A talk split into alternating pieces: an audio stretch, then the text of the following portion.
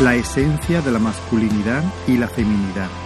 Mensaje de la palabra de Dios por el pastor Israel Sanz en la Iglesia Evangélica Bautista de Córdoba, España, 10 de mayo de 2020.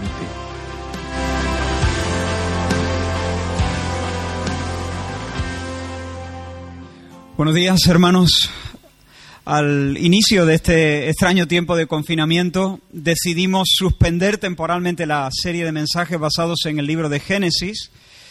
Y como pastores durante estas semanas hemos procurado extraer de las escrituras verdades que pudieran ayudar a la Iglesia a discernir mejor la situación que atravesamos y responder de manera piadosa al trato providencial del Señor en estos días inéditos y esperamos que el, Señor, por su Espíritu, en su bondad, haya usado nuestros esfuerzos para sostener, para ensanchar nuestra fe, nuestra esperanza y el amor de esta congregación.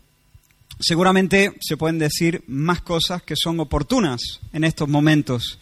Algunas de ellas rondan en nuestras mentes, otras sencillamente se nos escapan. Sin embargo, creemos que es un buen momento para retomar la serie de mensajes basados en Génesis. Como dije en el primer mensaje de esta serie que titulamos En el principio, necesitamos urgentemente acudir a la revelación contenida en este libro para entender, entender el origen, entender la naturaleza, el sentido de la vida, el matrimonio, el amor, el sufrimiento, la muerte, el culto, la dignidad humana, el trabajo, Dios, la batalla espiritual, el juicio, la esperanza de los santos, el Evangelio, para entender en definitiva todas las cosas. En una generación poscristiana como la nuestra, necesitamos recuperar la perspectiva bíblica de la realidad. La alternativa es navegar sin rumbo, empujado de aquí para allá por los cambiantes vientos sociales, las modas filosóficas, los inestables proyectos políticos, en medio de una cultura relativista que se burla de la noción de la verdad, donde todo es líquido, donde todo es maleable, donde todo es plastilina, y en medio de una generación subjetivista en la que cada quien se siente con el derecho de determinar lo que es bueno y malo, lo que es hermoso y feo, o lo verdadero y lo falso, os invito a abrir la escritura firmemente anclados en tres convicciones. La primera es que existe tal cosa como la verdad con mayúscula. Sí existe la verdad. La segunda es que solo el Creador tiene el derecho de definir la realidad y establecer la naturaleza y el propósito de todas las cosas. Las cosas son lo que Dios dice que son y no pueden ser de otra manera. Y existen para el fin que el Creador les fijó antes de nombrarlas. Y la tercera convicción es que la Biblia es la palabra escrita de Dios y tiene autoridad divina sobre nuestras mentes y sobre nuestros afectos. Por tanto, vamos a leer, vamos a leer el texto bíblico y vamos a hacerlo con la expectativa de tener un encuentro, una experiencia con Dios, con el Dios que habla. Y vamos a leer con el corazón reverentemente postrado delante de Él. Leemos entonces en el capítulo 1 de Génesis, Génesis capítulo 1, versículos 26 y 27 y luego vamos a pasar al capítulo 2. Leeremos los versículos 7 y 8 y luego del 15 al 25. Génesis 1, 26 y dice la palabra del Señor. Entonces dijo Dios, hagamos al hombre a nuestra imagen, conforme a nuestra semejanza, y señoré en los peces del mar, en las aves de los cielos, en las bestias, en toda la tierra y en todo animal que se arrastra sobre la tierra. Y creó Dios al hombre a su imagen, a imagen de Dios lo creó, varón y hembra los creó. Capítulo 2, versículo 7. Entonces Jehová Dios formó al hombre del polvo de la tierra y sopló en su nariz aliento de vida, y fue el hombre un ser viviente. Y Jehová Dios plantó un huerto en Edén, al oriente, y puso allí al hombre que había formado. Pasamos al versículo 15, capítulo 2, versículo 15. Tomó pues Jehová Dios al hombre y lo puso en el huerto de Edén para que lo labrara y lo guardase. Y mandó Jehová Dios al hombre diciendo, de todo árbol del huerto podrás comer, mas del árbol de la ciencia del bien y del mal no comerás, porque el día que de él comieres, ciertamente morirás. Y dijo Jehová Dios, no es bueno que el hombre esté solo, le haré ayuda idónea para él. Jehová Dios formó pues de la tierra toda bestia del campo y toda ave de los cielos y las trajo a Adán para que viese cómo las había de llamar. Y todo lo que Adán llamó a los animales vivientes, ese es su nombre. Y puso Adán nombre a toda bestia y ave de los cielos y a todo ganado del campo, mas para Adán no se halló ayuda idónea para él. Entonces Jehová Dios hizo caer sueño profundo sobre Adán, y mientras éste dormía, tomó una de sus costillas y cerró la carne en su lugar. Y de la costilla que Jehová Dios tomó del hombre, hizo una mujer y la trajo al hombre. Dijo entonces Adán, esto es ahora hueso de mis huesos y carne de mi carne. Esta será llamada varona porque del varón fue tomada. Por tanto, dejará el hombre a su padre y a su madre, y se unirá a su mujer, y serán una sola carne.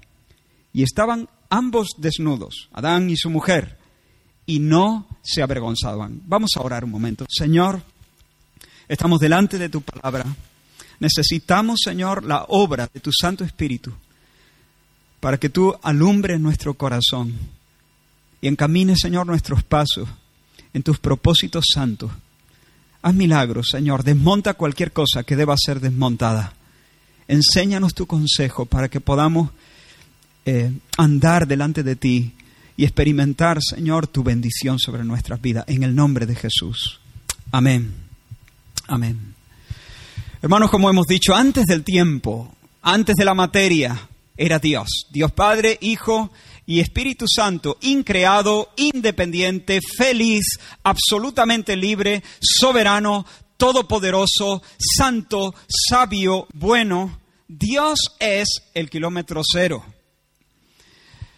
El tiempo se puso en marcha cuando, por su palabra, de la nada y para su gloria, llamó a existencia el universo y luego en el curso de seis días lo ordenó y lo llenó de vida.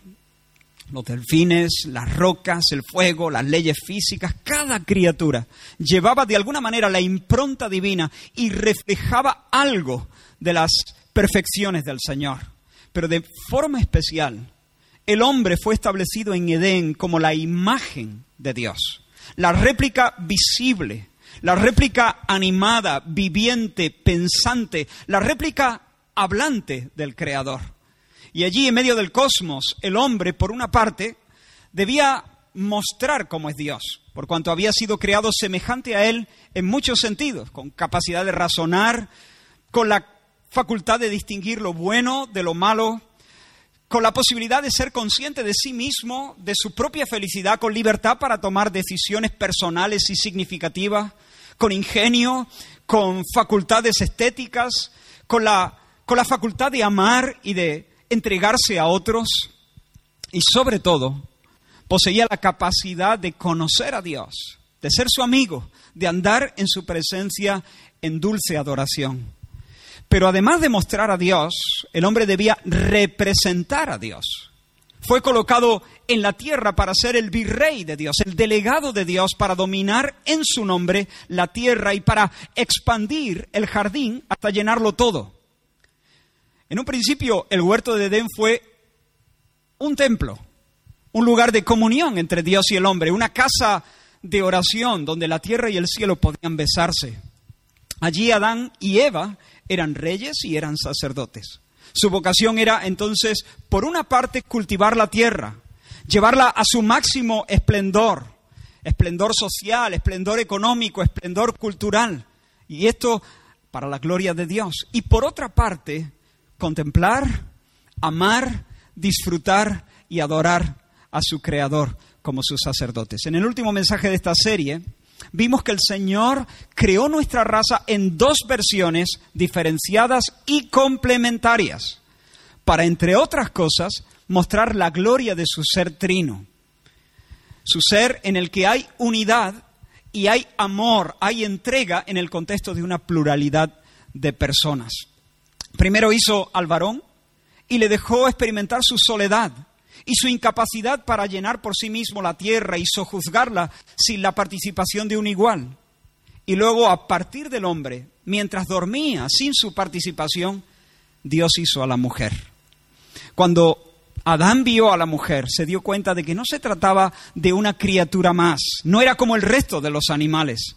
Había, había correspondencia en sus cuerpos, había correspondencia en sus almas. Con los animales Adán podía rozarse, pero con ella, con Eva, podía encontrarse en el pleno sentido del término. Y entonces Adán exclamó, yo soy varón, ella es varona, yo soy Ish, ella es Isha, ella es hueso de mis huesos, carne de mi, de mi carne, es igual a mí y sin embargo distinta a mí, es igual en valor, igual en dignidad e importancia, pero con todo es diferente. Hay correspondencia, pero no uniformidad. Hay correspondencia, pero hay complementariedad. Ella es mi, por así decirlo, mi media naranja. Me completa, me hace adecuado, me permite entenderme a mí mismo como la media naranja de ella. Es mi contraparte sexual, es mi contraparte emocional. Nuestros cuerpos encajan, nuestros anhelos también encajan. Ella me invita a salir, me invita a donarme, me invita a unirme.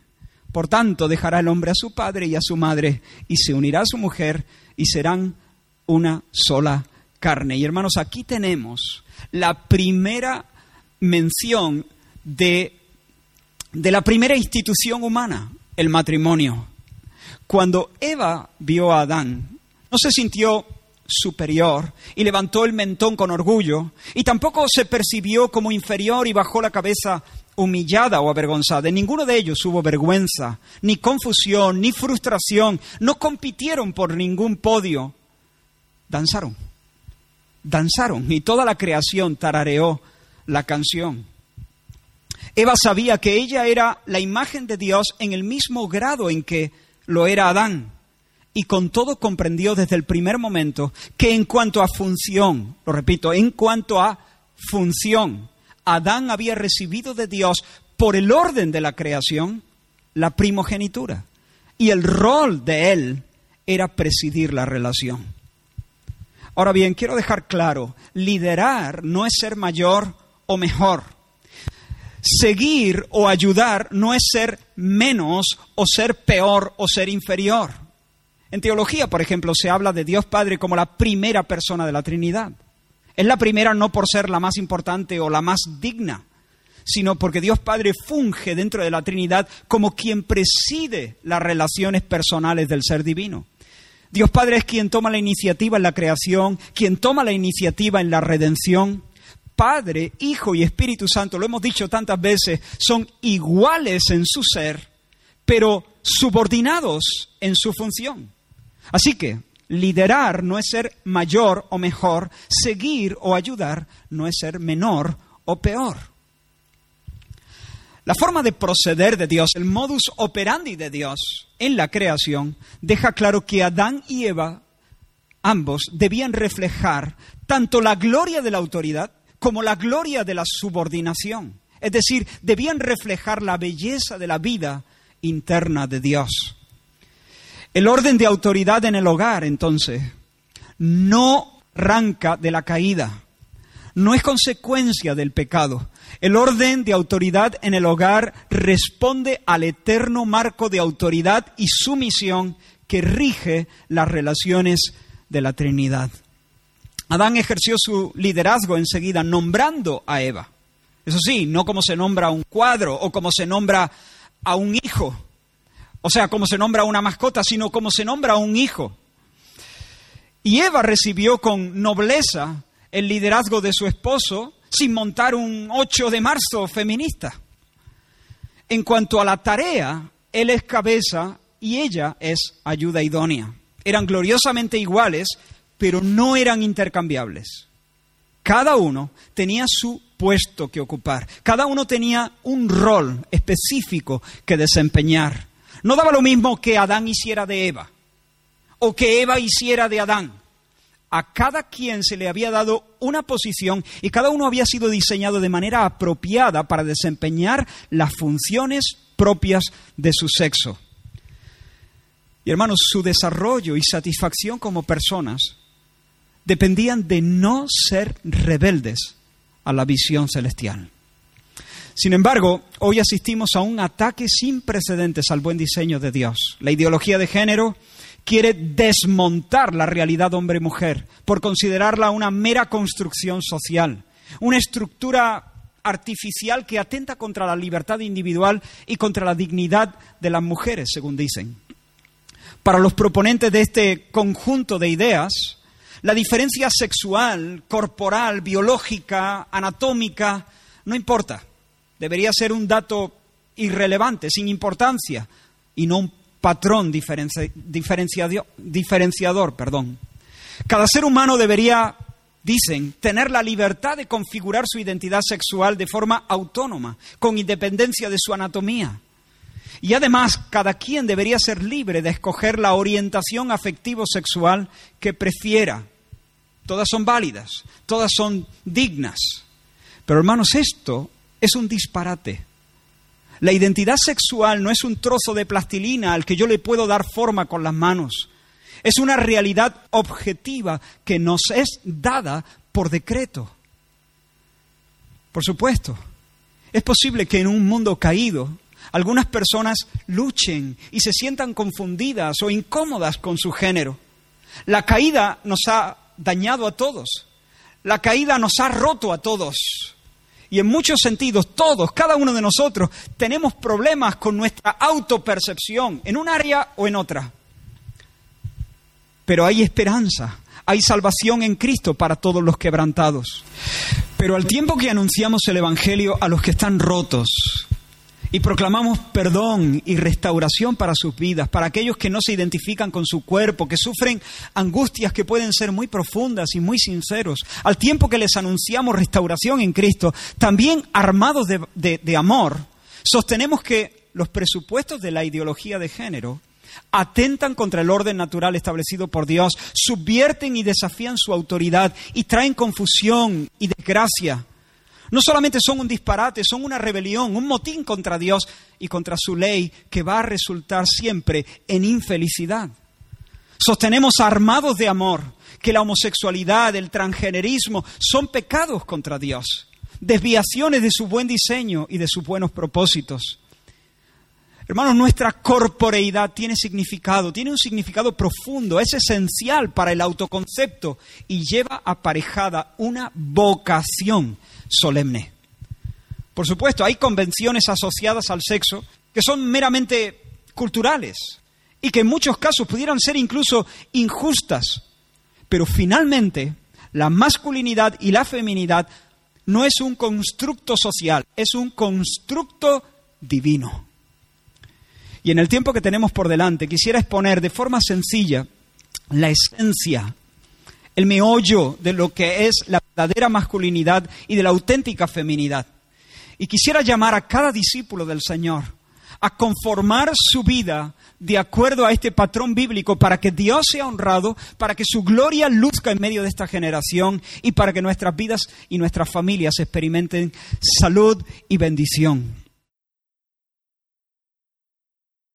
La complementariedad entre los sexos no solamente está diseñada para mostrar la belleza de las relaciones intratrinitarias, como ya hemos dicho, sino que además apunta a otra realidad muy preciosa para Dios.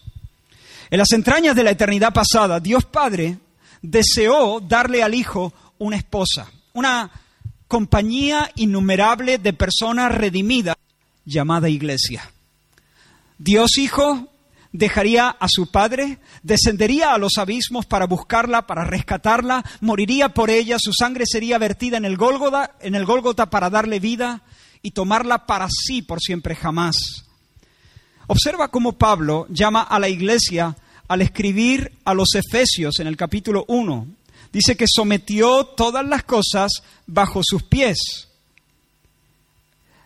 y lo dio por cabeza sobre todas las cosas a la iglesia la cual es su cuerpo, la plenitud de aquel que todo lo llena en todo. El que todo lo llena en todo es Cristo. Y la iglesia es llamada aquí la plenitud de aquel que todo lo llena. Es decir, la plenitud de Cristo. Es decir, lo que completa a Cristo. Y puedes preguntarte, ¿cómo? ¿Lo que completa a Cristo es que el Hijo de Dios tiene carencia? ¿Está incompleto acaso? Por supuesto, el Hijo de Dios, como Dios eterno, es perfecto, está completo, no tiene carencias, no, no necesita compensar nada, pero en su carácter de mediador, Como esposo no está completo sin su esposa. Como esposo necesita ser completado por la iglesia, su esposa. La iglesia es su plenitud, en otras palabras, su media naranja. En las entrañas de la eternidad pasada, Dios planeó una boda entre el Hijo y su media naranja, y por eso existe el matrimonio. El Señor establece el matrimonio para representar la relación mística entre Cristo y la Iglesia. Y en esa tierra sagrada, los rasgos de la masculinidad y de la feminidad juegan un papel fundamental. No son intercambiables. Al varón, por el hecho de serlo, le corresponde desempeñar un rol concreto. Hay expectativas singulares con respecto a su conducta.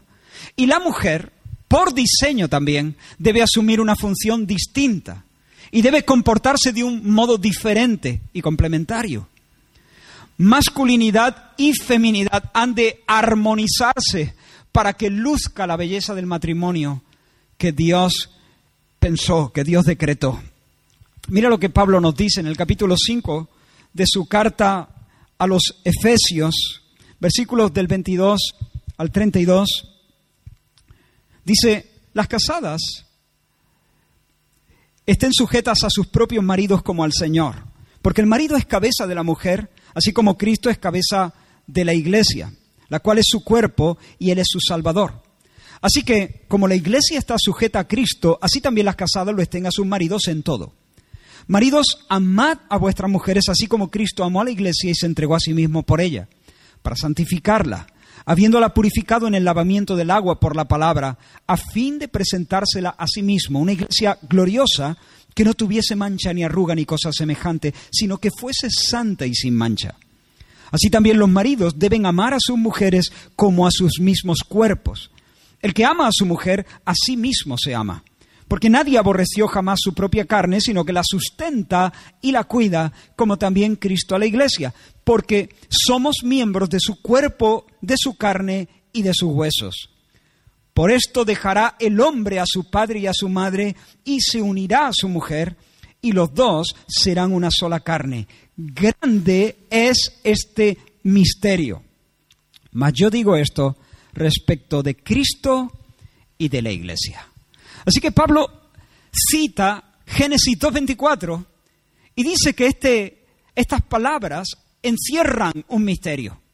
Para nosotros un misterio es algo críptico, algo indescifrable. Y decimos, por ejemplo, ese crimen es un misterio, dando a entender que tras la investigación es algo irresoluble, porque todo sigue oscuro, todo sigue confuso a nuestra mente. Sin embargo, cuando la Biblia habla de misterio, no se refiere exactamente a lo mismo. La Biblia habla de misterio aludiendo a una verdad que ha estado oculta a nuestro entendimiento, pero que ahora es revelada por el Espíritu. Nosotros no podríamos haberla descubierto en base a nuestro razonamiento, pero Dios la pone sobre la mesa. Dios descorre el velo y ahora la vemos. Hermanos, desde el principio hemos sabido cosas preciosas y muy ciertas acerca del matrimonio.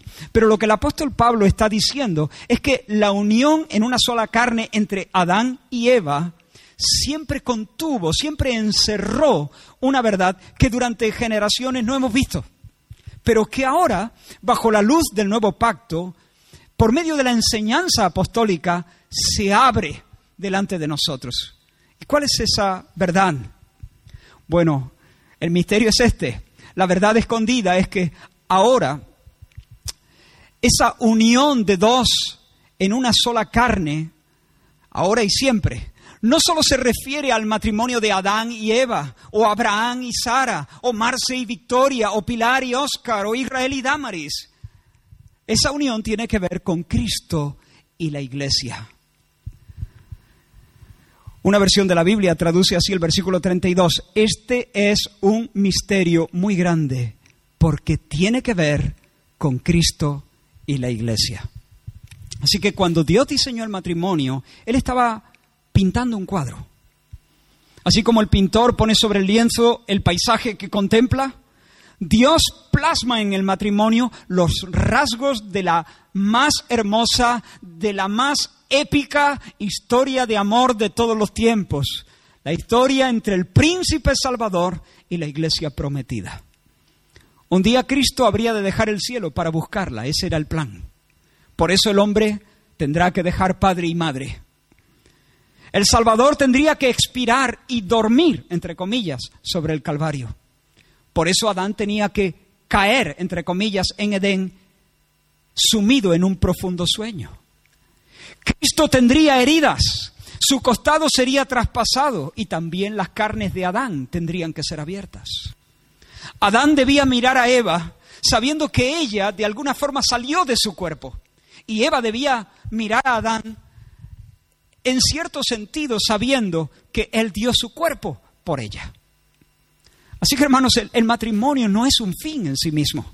Está cuidadosamente diseñado para ser una representación en miniatura de las preciosas dinámicas de amor entre Cristo y la Señora elegida, la Iglesia. El esposo está diseñado y llamado a fungir como Cristo en relación a la Iglesia. La esposa, por su parte, está diseñada y llamada a mostrar cómo ha de ser la Iglesia en relación a su amado. El esposo está diseñado y llamado a fungir como Cristo, la iglesia a fungir, la esposa a fungir como la iglesia. Ahora, ¿pero qué se supone que el hombre debe hacer que lo distingue de la mujer? Es decir, ¿hay responsabilidades únicas asociadas con el sexo? ¿Hay reglas en este asunto? Pues sí, hermanos, las hay. En base al texto de Efesios que hemos leído hace un momento, quisiera establecer tres verdades para entender la masculinidad y la feminidad. En primer lugar, Cristo, nos dice Pablo, es cabeza de su iglesia. Él ostenta la autoridad para guiar y él exhibe su amor liderando la relación. La iglesia, por su parte, debe amar a Cristo estando sujeta a Él, recibiendo su guía, su liderazgo, y respondiendo con gozo a la iniciativa del Señor. En segundo lugar, Cristo ama a la iglesia protegiéndola. De hecho, Él muere para salvarla. Dice Pablo, Cristo amó a la iglesia y se entregó a sí mismo por ella. Cristo ofrece su cuerpo como escudo contra la espada del juicio divino y de esa manera la libra de la condenación eterna. Y en tercer lugar, Cristo ama a la iglesia sustentándola, proveyendo fielmente para sus necesidades. En el versículo 29 del capítulo 5 de Efesios se nos dice, porque nadie aborreció jamás su propia carne, sino que la sustenta y la cuida como también Cristo a la iglesia. Así que aquí tenemos la esencia de la verdadera masculinidad y la verdadera feminidad. Ser hombre ser hombre no tiene nada que ver con tener músculos, ver fútbol, con tener las lágrimas, saber escupir, chiflar y pelear. El meollo de la hombría es una disposición interna de asumir la responsabilidad principal de proveer dirección, proveer recursos, proveer protección. Dirección, recursos, protección. Ser hombre, es decir, vivir la masculinidad, tiene que ver con sentir una bondadosa inclinación de guiar, proteger y proveer. En otras palabras, liderar, cuidar y sustentar. Y esta inclinación no es el producto de un sistema heteropatriarcal. No responde a estereotipos superficiales. Es un instinto, hermanos. Es una disposición que está escrita de forma indeleble en el corazón del hombre. Está claro que hay hombres que no se comportan como tales y cada vez más en esta época desquiciada donde se menosprecian y se ridiculizan las marcas de la verdadera hombría. Pero un hombre maduro sentirá y sabrá de forma instintiva que llegado el caso, por ejemplo, él debe ir a la guerra y ella, su esposa, debe quedarse en casa con los niños. Además, dicho sea de paso, la constitución cerebral, anatómica y hormonal de ambos hará que en una pareja promedio, una pareja normal, él se desempeñe mejor en el campo de batalla y ella en la interacción con los niños. En ella, por ejemplo, su estructura cerebral, su funcionamiento hormonal, estimula su empatía. Estimula su capacidad de conectar, de desarrollar relaciones interpersonales profundas. Ella tendrá más habilidad de identificar las emociones ajenas de forma intuitiva. Hay muchos estudios al respecto.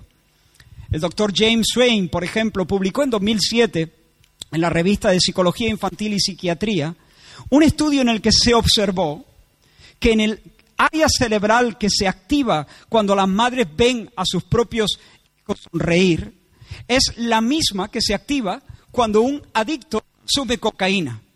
Ahora, os aseguro que los hombres sentimos placer al ver la sonrisa de nuestros hijos, pero está demostrado que las madres viven este tipo de emociones de forma más intensa, de una manera singular. Por diseño, ellas conectan más. Ningún padre normal puede competir con una madre normal en cuanto al grado de complicidad e influencia sobre el bebé y en relación a la habilidad de entenderle y de cuidarle. Nuestros abuelos nos dirían que no hacen falta tantos estudios científicos para llegar a esas conclusiones. Son cosas evidentes. Dios ha dotado al género femenino de forma especial para esa función. Su cerebro está mejor equipado, su estructura hormonal es más eficiente y su mundo eh, eh, emocional es más rico, es más sensible. Su cuerpo es capaz de acoger y gestar al feto durante nueve meses y luego darlo a luz en un, en un evento extraordinario que afecta notablemente a todo su ser. Y además de eso, su cuerpo es capaz de fabricar la leche que luego el bebé necesitará durante un tiempo para su buen desarrollo. Es alucinante. Y sin embargo, él, hermanos, el marido, el marido que parte a la guerra, en él la testosterona le prepara para resistir mejor al enemigo y su constitución cerebral y física le va a permitir rendir más en el combate. Es más resistente, es más fuerte, se orienta mejor, es más rápido, tiene mejor coordinación motriz, es más capaz de tomar decisiones desvinculadas de elementos emocionales. En fin, es mejor que él vaya a la guerra y que ella se, ella se quede en casa con los niños. De hecho, la esposa sentirá por los niños el mismo instinto de protección que el esposo debe sentir por ella. Un estudio llevado a cabo por investigadores de la Universidad de Stanford demostró que mientras observaban imágenes emocionales, los hombres activaron dos áreas cerebrales, dos, mientras que las mujeres activaron nueve, nueve. Ahora ya sabes por qué os cuesta tanto poneros de acuerdo para elegir la película que queréis ver. Ella va a votar por una romántica y él por Rocky 3, Gladiator, alguna de esas. Hermanos, somos diferentes, nuestro diseño es distinto, vemos matices distintos, nos acercamos a las experiencias de la vida desde ángulos diferentes, por tanto nos necesitamos, nos complementamos. Los sexos no están diseñados para la competencia, sino para la cooperación. No es una carrera, es un baile. No es una carrera, es un baile. Pero regresemos a la esencia de la masculinidad. A ver, hermanos, si el edificio está en llamas, las mujeres y los niños deben ser evacuados primero. Y si hay mujeres atrapadas, los hombres no deben huir de, de ese lugar para ponerse a salvo.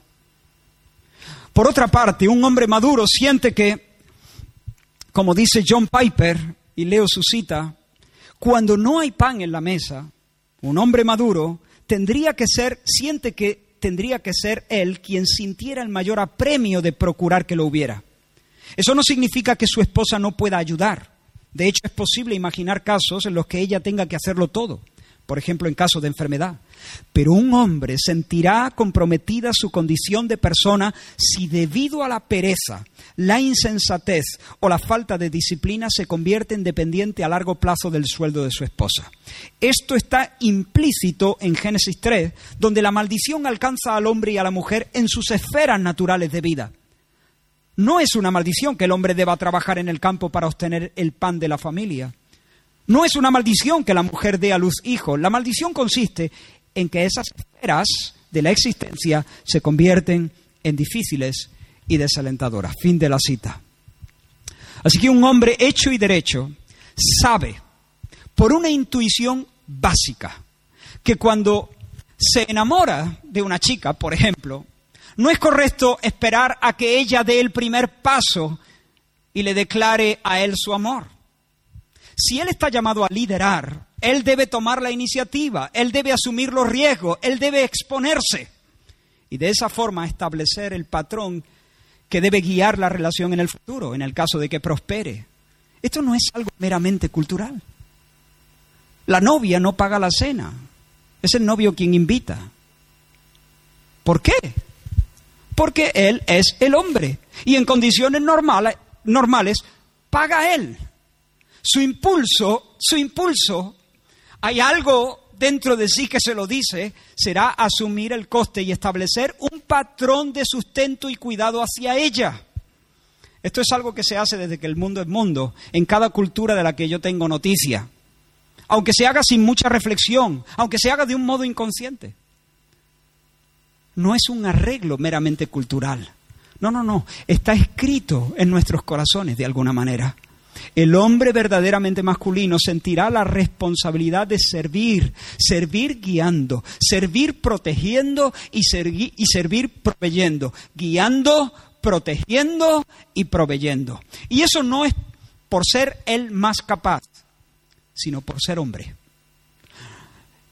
Hermanos, esto es una especie de código de honor incardinado en las entrañas. Es una especie de código de honor incardinado en las entrañas. Esa es la forma en que se vive la masculinidad. Regresemos un momento a Génesis.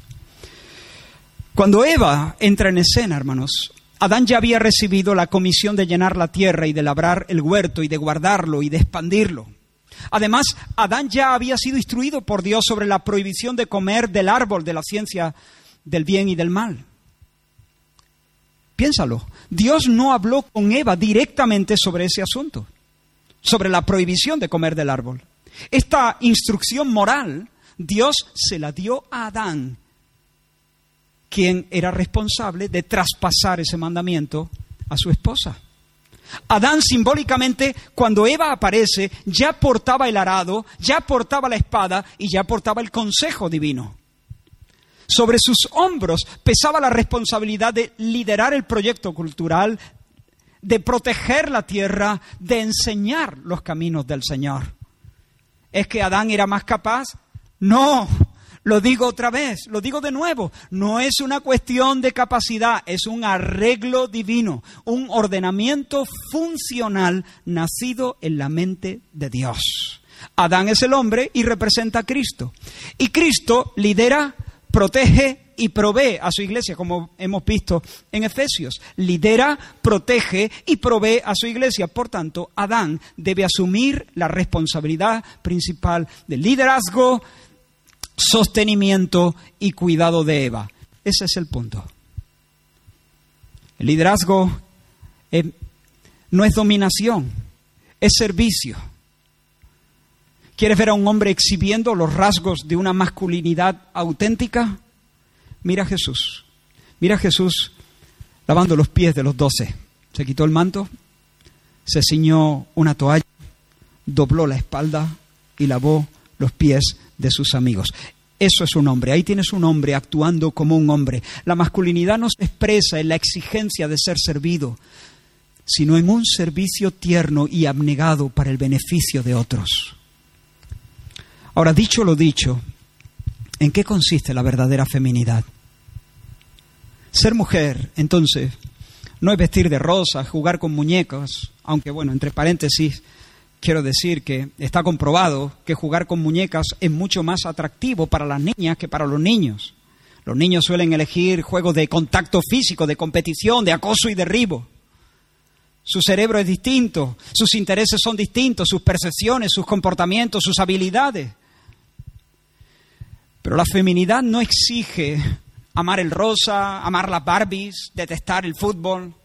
No, no. La esencia de una verdadera feminidad es una disposición escrita por Dios en el alma de una mujer de recibir, honrar, alentar y apoyar libremente, no por imposición, voluntariamente, el liderazgo y la fuerza de los hombres, de una forma activa, de una forma gozosa, de una manera inteligente. Una mujer madura no se, no se va a unir al feminismo gritón de hoy en día, que cierra sus ojos a las diferencias y procura uniformar a hombres y mujeres en una cultura unisex o andrógina.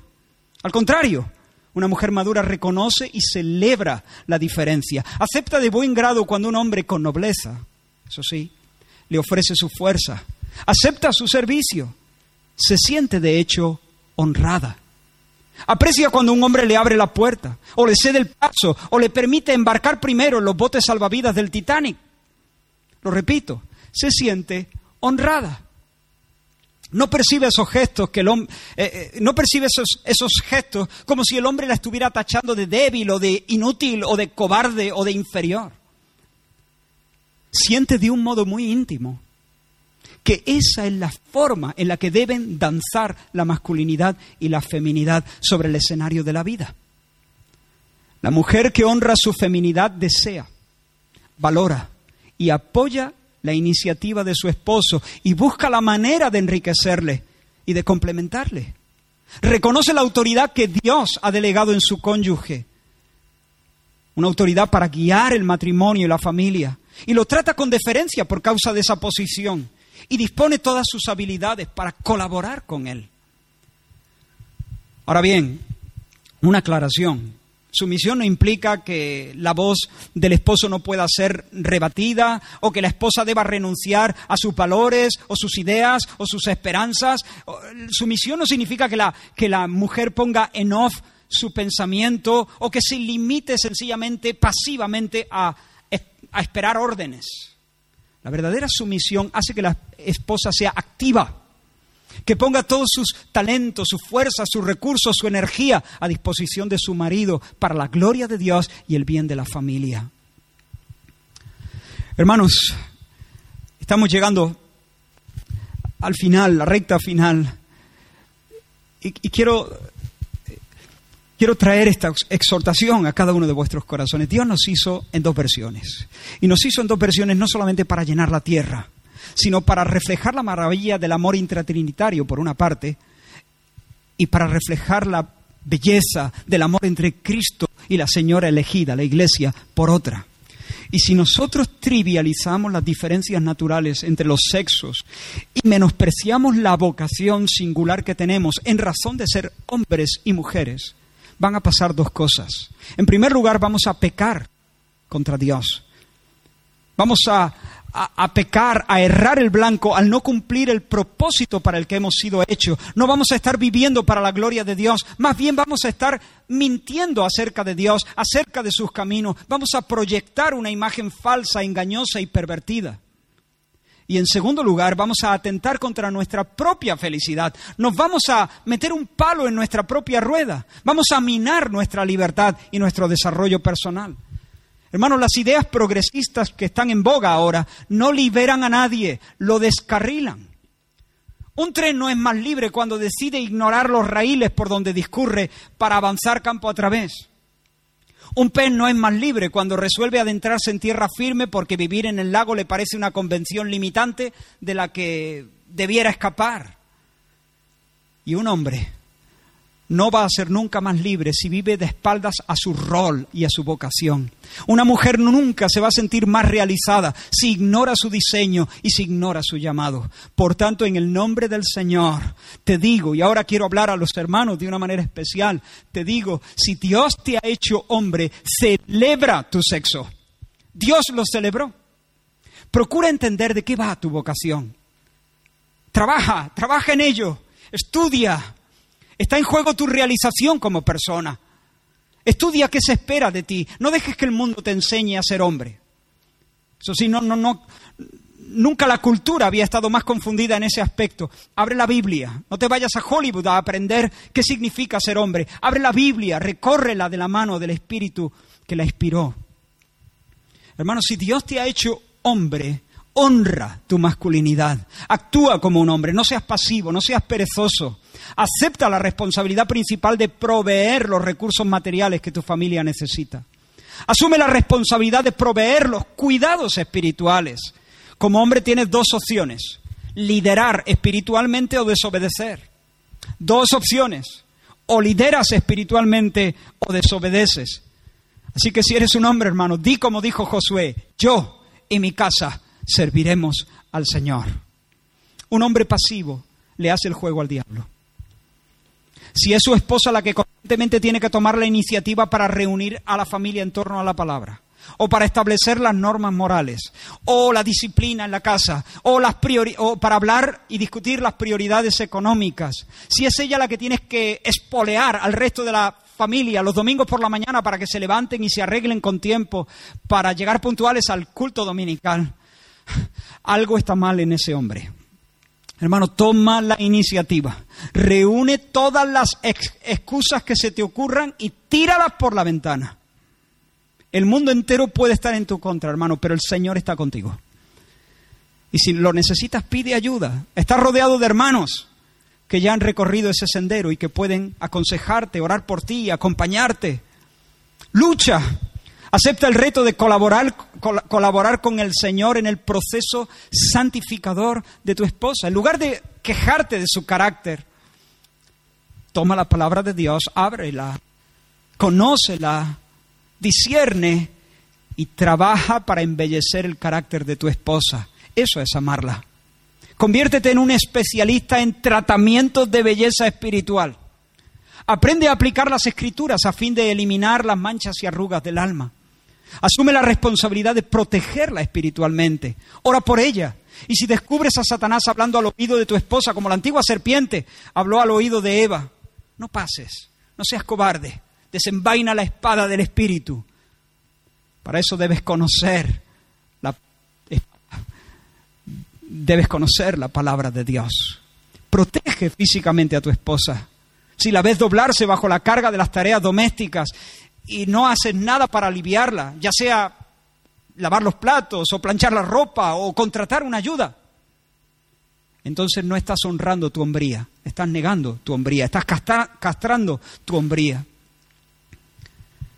Y una última cosa, en la hora del conflicto, hermano, si hay roces, si hay choques, si hay conflictos, entonces echa mano de tu liderazgo para ser el primero en pedir perdón, para ser el primero en establecer los cauces para la reconciliación. Y ahora a vosotras, hermanas, a vosotras también os digo, celebra, celebrad vuestro sexo. Celebradlo con la misma alegría con la que los hermanos deben celebrar el suyo. Dios lo celebró también. Y entiende tu llamado. Hermana, no dejes que el feminismo meta en tu cabeza su estribillo. No dejes que el feminismo actual, radical, eh, dislocado, eh, meta en tu cabeza su estribillo. Es un timo, es una estafa. Honra tu feminidad. Vive de acuerdo a tu hermosa vocación. Renuncia al deseo de usurpar el liderazgo. Destierra la crítica amarga contra tu marido. Destierra la burla. Destierra los gruñidos contra él. Cultiva con la ayuda del Señor, un espíritu afable, un espíritu apacible. Esa es la belleza que es preciosa delante de los ojos del Señor. Esa es la belleza que distingue a una mujer cristiana. Y si vives con un esposo pasivo, no le exija que asuma el liderazgo. Deja que el Señor trate con él. Porque si él toma las riendas porque le has dado un ultimátum, en realidad él no lidera, está cediendo a tu liderazgo. Y una actitud así siempre va a ser contraproducente. No exija, ora. Ora al Señor pidiendo que llene a tu esposo de una nueva visión de lo que implica ser hombre, que ponga en él fuertes convicciones que le muevan a la obediencia. Y mientras, pide también al Señor que te dé a ti la paciencia, la gracia y la fe que necesitas para seguir siendo fiel al llamado de Dios, para seguir honrando tu feminidad a pesar de las carencias de tu esposo. Ora. Y después de orar también puedes expresar a tu esposo con amabilidad, con amabilidad, con respeto, tu deseo de que él asuma la iniciativa, tus anhelos de apoyar su liderazgo. Y eso sí, asegúrate de manifestar aprecio por cualquier paso en ese sentido que tu esposo dé. Porque si se lanza y da un paso y le caes encima, entonces lo vas a, a cortar. Ahora bien, antes de terminar quiero decir algo. Aunque hemos hecho referencia constantemente al esposo y a la esposa, todo esto de la masculinidad y la feminidad no solamente se aplica para esposos y esposas, no solamente se aplica al matrimonio, también se aplica a personas solteras. Los hombres, casados o solteros, deben sentir una inclinación natural de asumir la iniciativa para guiar, proveer y proteger a las mujeres en general, no solo a sus esposas. Por supuesto, la manera en que un hombre se relaciona con su esposa va a ser muy diferente de la forma en la que se relaciona con su hermana o con las hermanas de la iglesia.